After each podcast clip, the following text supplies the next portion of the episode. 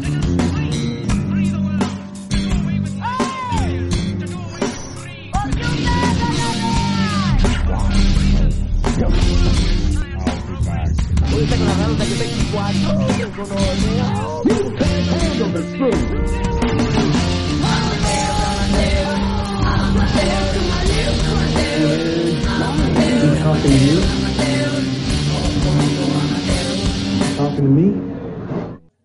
Hey, ¿qué más gente? Estamos acá otra vez en otro de los capítulos de Cinefilos Amateurs, cada vez más retos en el camino, pero nosotros con las ganas intactas de seguir trabajando. El día de hoy vamos a estar hablando con Lisa Arboleda, mi compañera, y con Mariana Álvarez, estudiante de comunicación audiovisual, que en este momento se mueve por el lado de la producción. ¿Cómo están? Mucho gusto, parceros. Mi nombre es Mariana Álvarez y pues como ya me presentó mi compañero, pues eh, soy estudiante de comunicación. Bueno, el día de hoy vamos a estar hablando de una película en coproducción entre Perú y Argentina, una película que se gana una convocatoria, creo que es de Ibermedia, pero se gana una convocatoria en el 2011, es la ópera prima, la directora Rosana Díaz, una película que cuenta una historia de amor y amistad en medio del terrorismo peruano. Y, bueno, nos va contando cómo es que las familias peruanas sobrellevaban esta situación. Y bueno, Lisa por ahí estuvo pillando alguna entrevista con la directora. Entonces, Lisa, contanos un poquito ahí. Bueno, ¿qué más? Rosana Díaz, ella aparte de ser realizadora, ella estudió literatura. Entonces, lo que ella dice mucho y que resalta sobre la película es que son los recuerdos de ella, más que nada. Ella lo que está contando es su vida y que sacó esta película por medio de un libro que también tiene, que se llama Los Olvidados, no los de Buñuel, los míos, y que de allí pues narra también muchas de las cosas que pasan en la película. Entonces, ¿qué es esto? Que es como una especie de historia de ella, pero con otras situaciones que le suman a la narrativa. Bueno, la peli se gana varios estímulos de desarrollo de proyectos cinematográficos iberoamericanas, premio de desarrollo de Ibermedia, como dije ahorita, una beca de desarrollo de proyectos cinematográficos iberoamericanos en Madrid, se gana una serie de premios. Acá estoy pillando que se gana un premio en Pasto, Colombia, al Festival Internacional de Cine de Pasto, en el Festival Internacional de Cine de Barranquilla, Colombia Colombia, en San Diego, Chicago, en París. Bueno, la, la película tiene varios reconocimientos ahí, además pues de, de tener como todo este drama, cual de cierta manera nos vemos identificados nosotros como colombianos, lastimosamente. Y bueno, la idea es que a partir de acá empecemos a hablar, ya saben, si no se han visto la película, vaya véansela en retina, latina, y vuelven para que hablemos un poquito de ella y no se hagan spoilers. Permíteme ver algo de ti.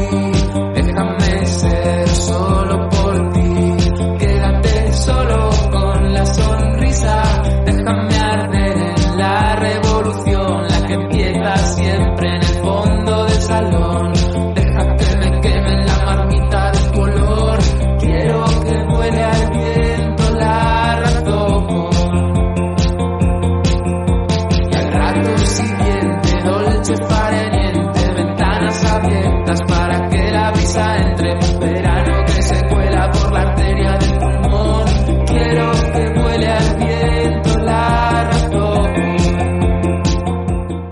sí entremos en materia. Ayer empecé a verme la peli en medio de un internet nefasto en esta ciudad. Yo no sé si, si estamos así todos en Medellín, pero estamos con un internet un poco malo. Me imagino que por el nivel de conexión alto que tenemos en esta cuarentena, en, esta pandemia, empecé a ver, eh, me atrapó de cierta manera, aunque pues hay muchas cosas por decir. Entonces quisiera empezar con ese casting. ¿Qué, qué les parece a ustedes esos actores? Esos, los niños, ese manejo actoral que a veces a mí personalmente me, me perdían. Bueno, personalmente siento que el casting deja mucho que decir, primero porque la niña que interpreta a Ana y Ana adolescente son muy diferentes físicamente. Entonces eso a mí me deja como un sinsabor en un inicio, no entendía quién era. Por el contrario, el niño, no sé, me convenció un poquito más, me, me atrapaba un poquito más, más que la niña. En ese sentido siento que, que el casting pudo haber sido mejor. Bueno, yo también estoy ahí como de acuerdo con Mariana. El casting de Lucho, pues del niño ya de adolescente son parecidos físicamente. Con Ana, pues como que no encontré tanto el problema, sí vi como que bueno, no se parece tanto, pero ya que sí tuve como un problemita al inicio con los niños, obviamente uno entiende que trabajar con niños es muy complicado. Sin sin embargo, siento que pudo haber sido mejor esa parte, pues hay mucho como que destacar del principio de la película a lo que fue después en cuanto a la actuación. Bueno, y también hablar ahí un poquito de e- ese manejo de la añoranza que nos imprime la directora al principio y que, o sea, la vi y me entretuvo, bueno, tampoco pues voy a decir que me voy a ir de para atrás, incluso me parece increíble la cantidad de premios que se ganó, algo tuvo que haber hecho bien para ganarse los premios, sí, pero yo siento que hay unas buenas decisiones que no se siguieron, por ejemplo, la fotografía es muy linda cuando estamos en el día, exterior día, magnífico, la amo, pero deciden un montón estar en interiores, estar en la noche, es entendible. Ellos están en, si no estoy mal, están en Lima y en Lima hay, bueno, en todo el país hay un montón de terrorismo, tienen unos toques de queda porque la violencia por la noche es muy alta, entonces eh, se tienen que quedar eh, donde estén, si los coge la noche y por eso los chicos se tienen que regresar antes de que empiece el toque de queda y pues son familias de clase media que están intentando sobrevivir y que en esa supervivencia lo que hacen es desplazarse a otros países. Entonces, por eso yo digo que de cierta manera sí es necesario esas noches, pero cómo pierden todo eso por el mal manejo de esas noches.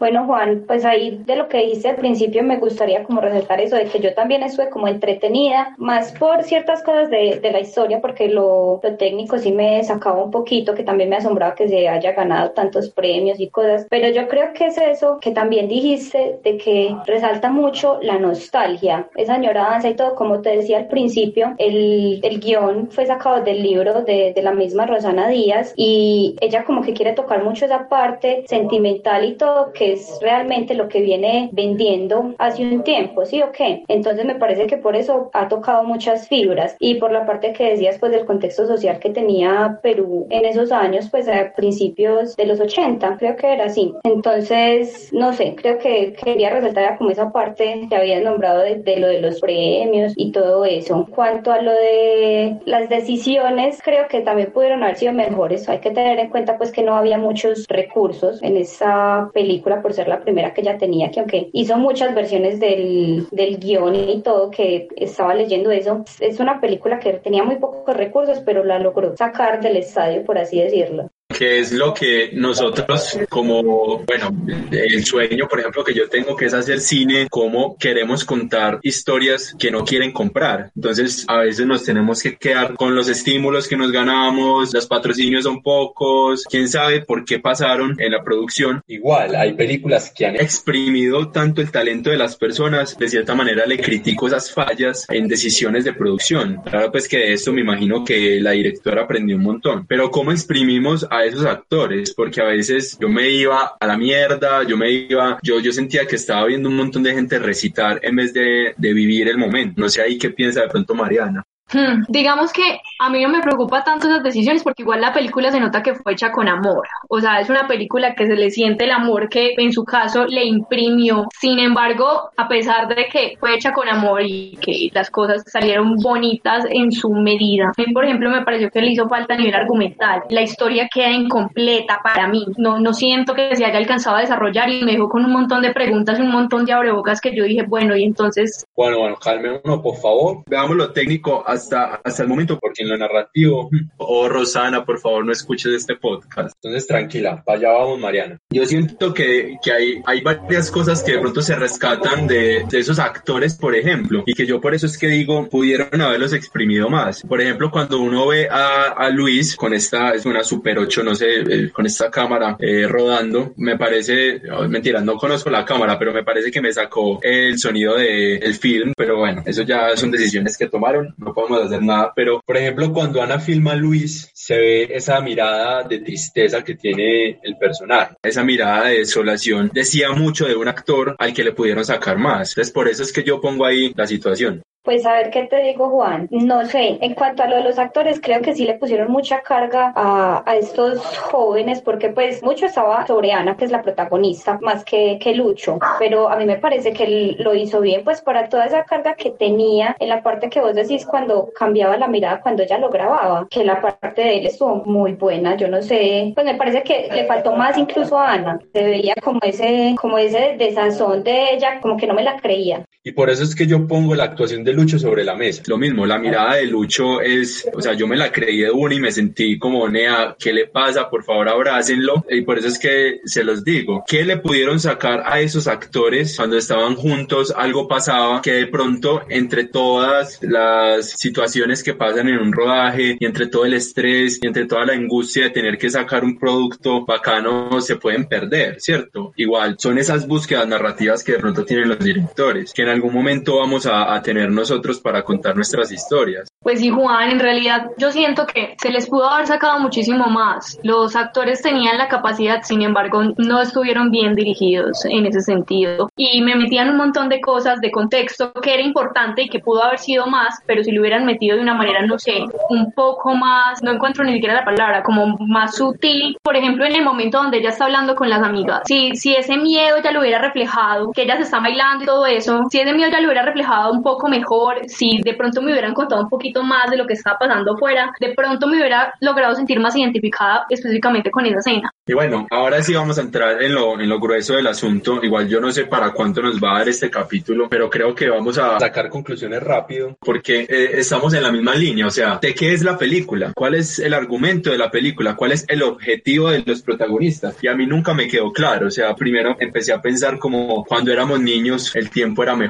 la fotografía súper cálida, me encanta, estamos bailando, estamos felices, estamos... Y después no, pero después empiezan que hay terror que hay carros bomba, que hay toque de queda, pero después nos meten que es que, o bueno, desde el principio nos meten que es que Ana está enamorada de Luis, que son mejores amigos, pero después que sí están juntos, pero después que al papá de Luis le cae un carro bomba. Entonces yo creo que nos, nos están bombardeando con un montón de información y no hay una claridad. Queda claro el viaje a Tombuctú, ¿qué? O sea, la película se llama El viaje a Tombuctú porque no nos enganchamos de ese viaje de una vez y vamos enlazando eh, que el objetivo sea llegar a Tombuctú o, no sé, o sea, de muchas maneras. Entonces, ¿cómo esas decisiones narrativas fallan? Yo también quedé como perdida qué era lo que quería contar la película en sí. También me pregunté mucho lo del viaje a Tombuctú, que lo mencionan como en unas partes y es como que listo, sí, sabemos, ya dijiste el, el título de la película. Pero si no me hubiera puesto a leer como cosas sobre la directora y todo, no me di cuenta de que una de las, de las razones, bueno, el objetivo de la película era como mostrar esto de volverse adulto, de crecer. Ella lo dice que es un tipo de cine como, no recuerdo el nombre, que es como Coming of Age o algo así, que es el, el paso a, volverse adultos, de dejar todas esas cosas atrás, pues como lo que ya pasaste, lo que hablamos nosotros antes de, de empezar acá a grabar, que era como el primer amor que tuviste, que pasaron de ser amigos, a hacer algo más, de tus amigos que se van, de todo eso, y eso está muy marcado en la película y vos encontrás sentido cuando ya lo, pues, lo dice la directora, son los recuerdos de ella, los recuerdos, los recuerdos, hasta que ya pasa a volverse grande, a tomar ya decisiones, entonces creo que va mucho por ese lado. Yo por el contrario estoy en desacuerdo y es que yo siento, pues a mí la película me da la impresión de que es una película sobre migración, o sea, sobre cómo las comunidades peruanas empezaron a migrar y ese deseo se ve siempre latente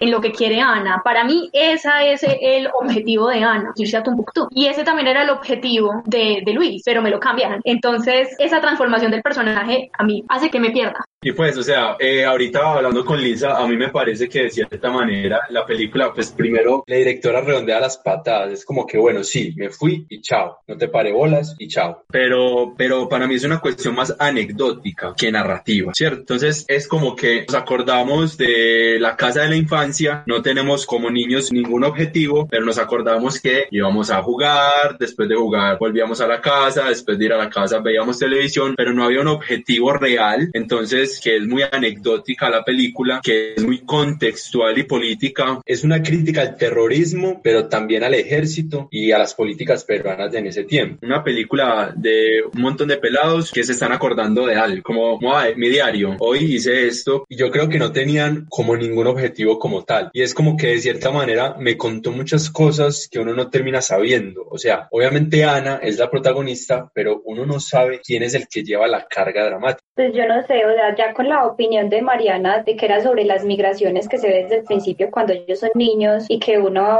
familia que están como varios amiguitos de ellos tienen que irse y no explican por qué, simplemente ellos lo ven, creo que también entra ahí, pero sigo pensando mucho en la parte que dije que sí, que es esa, esa, ese momento en la vida en que vos te tenés que volver adulto, dejar esos recuerdos atrás, entonces sí me parece que es más anecdótica como dice Juan. Yo no sé, a mí la película me pareció que no redondeaba, sino que es la historia, es la historia de Ana, ya está ahí y le pasó esto y le pasó aquello y vive su vida hasta que no puede seguir viviéndola con, con Lucho por la transformación que tiene él, que de cierta manera la ayuda a ella también a crecer, pues a como a separarse de esa, de esa vida y tomar la decisión de irse, que es lo que decía Mariana, que ella quería hacer desde el principio. Y hay detalles que la directora nos va tirando. No le demos tanto palo a Rosana, pero que nos va tirando como, como unos impedimentos. El papá de Ana se quiere ir, pero la mamá de Ana no quiere dejar a los papás en Lima. Pero también es gracioso, a mí me parece muy gracioso, pero que pues no me parece inverosímil para nada, que la vida sea tan normal. Y pues, y eso, y eso sí me parece muy crítico. O sea, es como que después de un carro bomba vamos a farrear. Pues de pronto para personas que no vivan el conflicto puede ser impensable, pero pues acá lo vivimos. Acá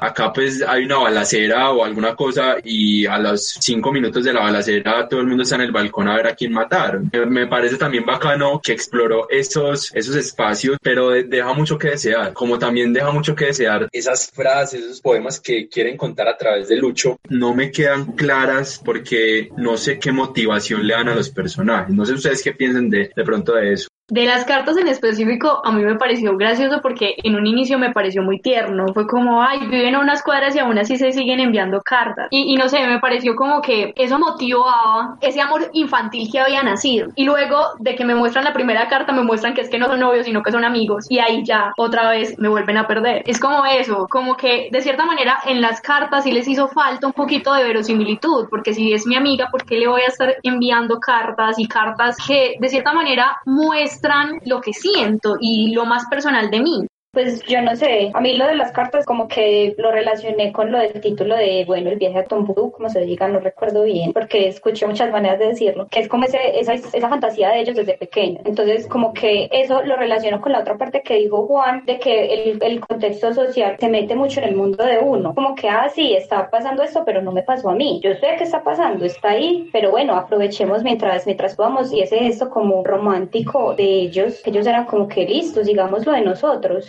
Pues a mí no me perdió con la de las cartas, porque en el momento en el que ella y él se reencuentran, o bueno, ya ustedes me dirían, estoy mal, que es en la, en la fiesta, en donde un montón de manes le empiezan a coquetear a ella, y bueno, están en esa fiesta y pues yo les creo por, por cómo se miraban, o sea, se miraban pues que te digo, de aquí para la fiesta se van para la pieza o alguna cosa, entonces yo sí les creo, y más como él le trataba de decir con la mirada, nea, es que no tienes que estar bailando con nadie, porque aquí estoy yo. Y bueno, vamos a bailar como la mierda porque nadie sabe bailar en esa película. Entonces, una nota que construyan esa, esa relación entre, entre personajes y esa tradición de las cartas, porque igual todos en algún momento tuvimos una tradición con algún parcero o alguna parcera, sé, la que sea. Por ejemplo, yo con algún, con algún amigo me daba la mano de cierta manera, tocábamos la mano, teníamos alguna cosa que seguíamos haciendo y éramos amigos igual. Personas con las que uno primero fue amigo y después fue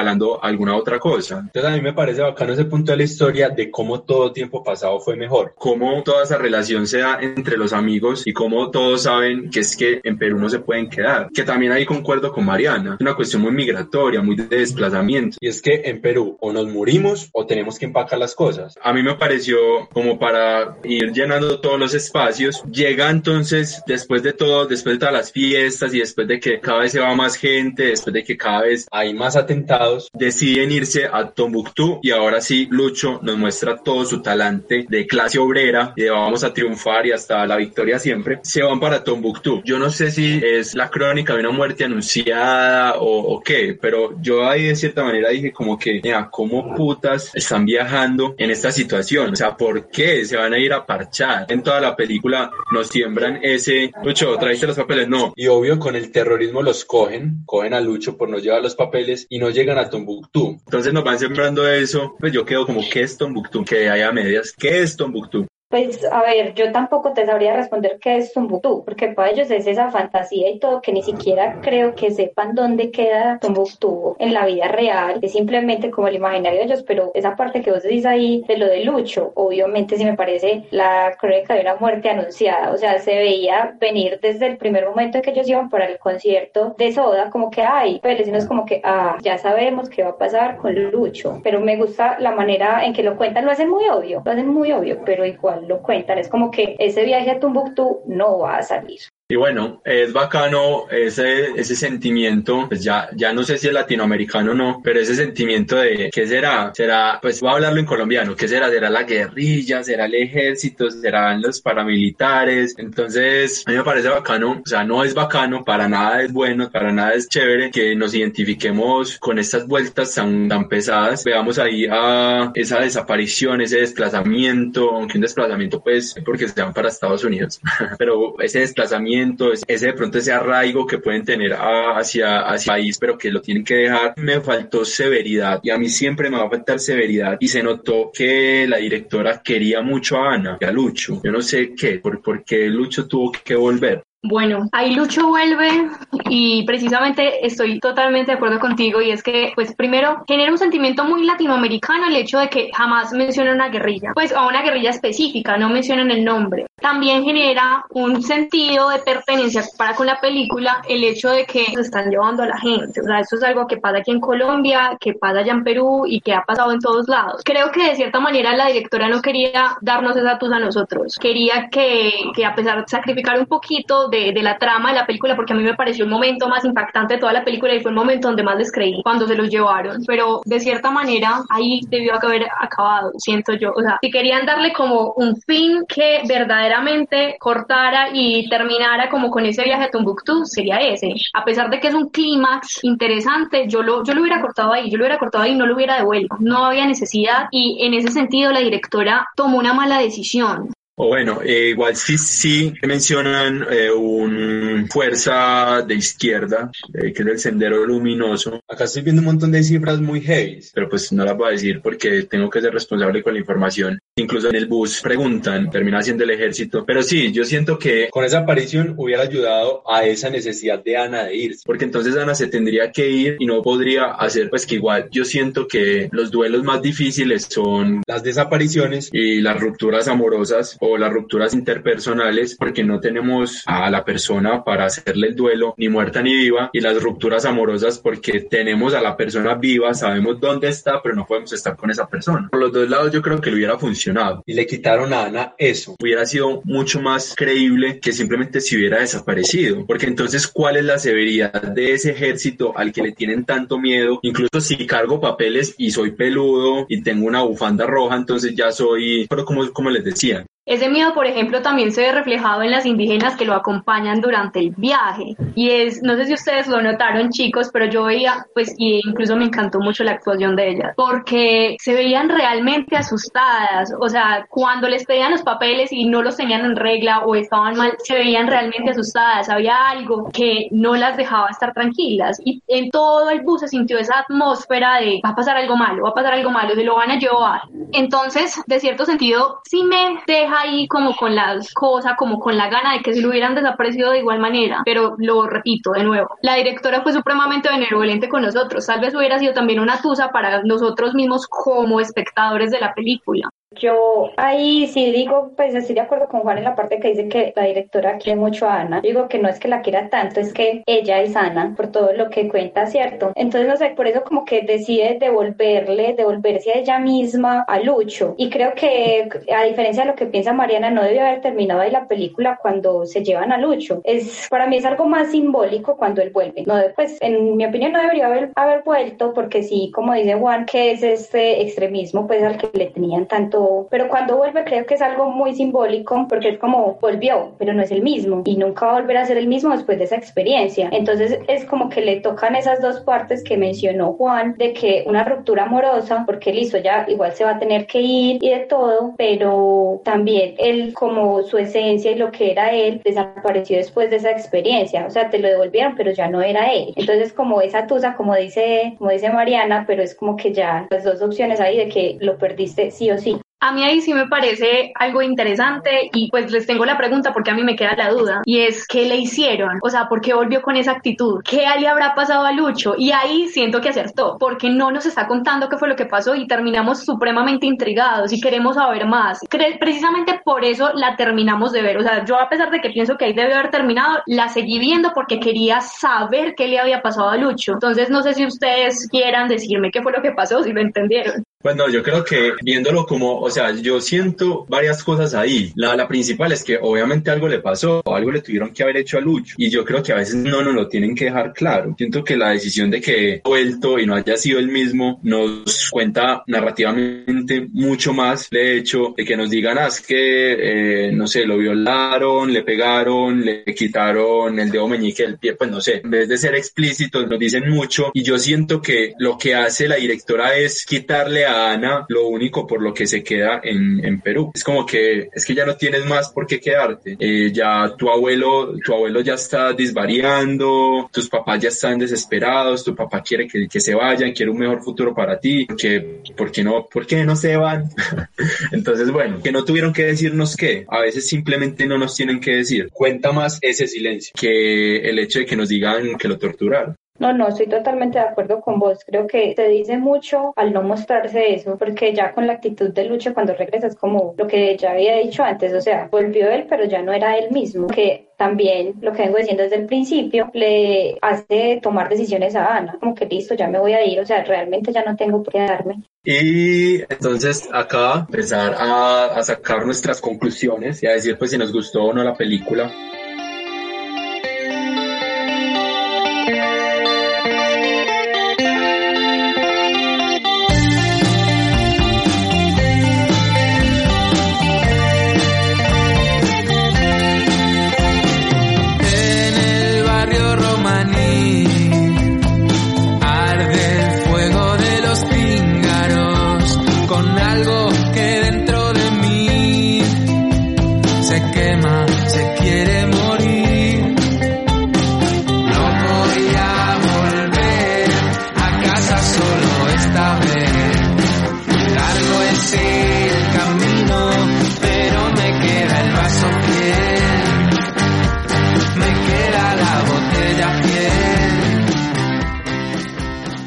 Entonces acá vamos a empezar a sacar nuestras conclusiones, a, a ver qué. Yo, yo quiero que empecemos con de qué es la película. Lisa, ¿de qué es la película? Juan, no sé qué pregunta tan difícil. o sea, para mí la película, como ya lo dijimos, es la historia de Ana. La historia de Ana y de cómo ella crece. Para mí es eso. Bueno, para mí la película es una historia de amor que se ve forzada por cosas externas a romperse, a romperse e impulsa ese movimiento migratorio. Para mí es una anécdota de amor en los tiempos de guerra, eh, una anécdota heavy, pesada, pero que igual no tiene un objetivo claro. Siento que la película acaba con una carga dramática muy alta. No sé ahí qué piensan ustedes. Pues a ver, yo creo que nosotros estamos muy acostumbrados a tener claro desde el inicio qué es lo que quiere el protagonista los protagonistas, pues en este caso. Entonces, por eso nos queda como el sinsabor de que listo, quedó, quedaron muchas cosas al aire, como que bueno, y entonces qué era realmente lo que estaba pasando y así. Y por eso los tres como que tenemos una opinión diferente acerca de lo que trataba la película. Pero creo que eso más que en cuanto a lo narrativo, al argumento como tal de la película, se debe a los temas que hablamos al principio es de las decisiones durante el rodaje, eh, la escasez de recursos que pudo haber tenido la producción. Entonces creo que todo eso suma a esa incógnita que tenemos los tres de, de qué va. Bueno, yo ahí nos vamos a encender ahora mismo a los puños, mami. O sea, digamos que estás en la inmunda, pues tenés una hoja y un papel para escribir el guion. A no ser de que quisiera un helicóptero, yo no sé, alguna cosa, pues que el productor le dijo, mira, sencillamente no lo vamos a hacer, entonces vamos a hacer otra cosa. Pero pues no, o sea, por lo menos a mí personalmente no me gusta ese comodín de algunos realizadores de es que la película es un viaje que cada espectador va a tener. Obviamente todas las películas van a tener algunos puntos de vista, los espectadores no van a confabular, pero me parece que las películas tienen que decir algo. Tiene mucho tiempo de la película, tiene mucha trama en la que no dice nada. Engancha en un punto pues nosotros obviamente la vimos, pues para hacer esta tarea, hubiera visto haciendo zapping en internet, porque es que apenas nos enganchan en el bus, en el bus apenas nos abraza esa película. Y yo siento que he terminado, no hay otra manera. Eh, con Ana haciendo el duelo, con Ana añorando, con Ana mirando a través de esa ventana lo que seguramente no va a volver. Entonces, a mí me parece que, que bueno, que no deberíamos ser tan aristotélicos, pero que igual hay que cuidar el argumento. Pero bueno, ahí está la peli, nos deja ese sin sabor bueno, en ese sentido yo estoy algo de acuerdo con Juan. La película debe hablar por sí sola, no tiene que tener a nadie que la explique, porque para eso, o sea, la película es una historia. La historia se tiene que contar sola y no tiene que tener intermediarios. Entonces, por ese lado sí estoy completamente de acuerdo con Juan. No sé, hay muchas partes que me gustan, pero en su totalidad no me gusta. Es una película que me deja muchos huecos, que me deja muchas incógnitas, que no está mal, pero a pesar de que cuenta cosas concretas, no me cuenta una totalidad de una historia, a pesar de que sea la historia de pero yo siento que yo, por ejemplo, no conozco a Ana, no entendí muchas cosas del personaje de Ana, entonces por ese lado siento que la película le falta, estaba cruda, es una película con amor, pero que se construyó cruda. Lisa, veredicto final, por favor. Bueno, yo a ustedes no les voy a quitar la razón. Sí, la película está cruda, no, nadie tiene por qué explicarlo, uno la ve y ya queda como que listo. Pero también ahí sí me voy con, con Mariana. Sí, la película me gustan unas partes, pero no en su totalidad. Como dice Juan, tampoco la vería como en Zapping, como, uy, ve, ¿de qué va esta película? No, sinceramente no. Disfruté unas partes, pero no, pues no, no me va como la película. Es una película que intenta ser como optimista en cierta medida, pero que no, no, no me da pues del todo. people Bueno, mi veredicto final es que me encantó la película del bus, pero que no me encantó tanto toda la otra película. Entonces, bueno, ahí yo creo que todos concordamos. Eh, véanse la película, vean cine latinoamericano, o me imagino que si llegaron hasta acá ya la pillaron, o si no, píllenla con todos los spoilers, como ya lo he dicho en anteriores episodios. Bueno, esto fue todo por el capítulo de hoy. Eh, espero les haya gustado. A Lisa, darles como siempre las gracias. A Momo desde el control de audio. A Mariana por acompañarnos. Mariana, muchas gracias. Muchísimas gracias a ustedes ustedes por invitarme. Eh, estoy súper pendiente de sus nuevos programas. En serio, pillen este contenido que está chévere. Y recuerden que nosotros somos cinéfilos amateurs. Por ahí hemos estado viendo películas de Latinoamérica, películas colombianas, películas internacionales. El próximo capítulo estaremos viendo una película bien loca que se llama Clímax, película entre Francia y Bélgica, dirigida por Gaspar Noé. Vaya, véanla. Nos pueden encontrar en iBooks, Spotify, Deezer, Google Podcast y Apple Podcast como cinéfilos amateurs y también nos pueden encontrar como Conversine en Facebook, Instagram, Twitter, YouTube y iBooks. Nosotros hacemos parte de la red para el fomento del desarrollo cinematográfico y audiovisual de Antioquia. Por ahí hemos estado trabajando tanto en este contenido como en contenidos que queremos brindarles más especializado para que estén pendientes. Recuerden también estar pendientes de las redes sociales. Por ahí les hemos estado dejando plantillitas para que nos cuenten de sus top 3 favoritos de películas y estaremos también interactuando con ustedes. La música que escucharon en este capítulo es Belgrado y Dolce Farmiente de David Kinsan, adquirida a través de Artlist. Eh, agradecerle también a Angie Sierra por toda la parte gráfica de este contenido, de este podcast bello. La pueden encontrar en Instagram como maco-sktch, maco-sketch. Y nada, por ahí estamos trabajando para brindarles el mejor contenido. Ya saben, nos vemos por ahí o mejor, nos oímos.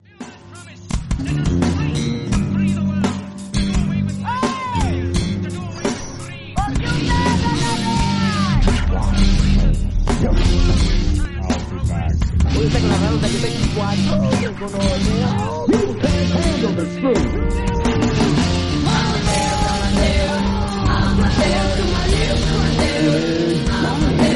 to you? Talking to me? Hasta la vista, baby.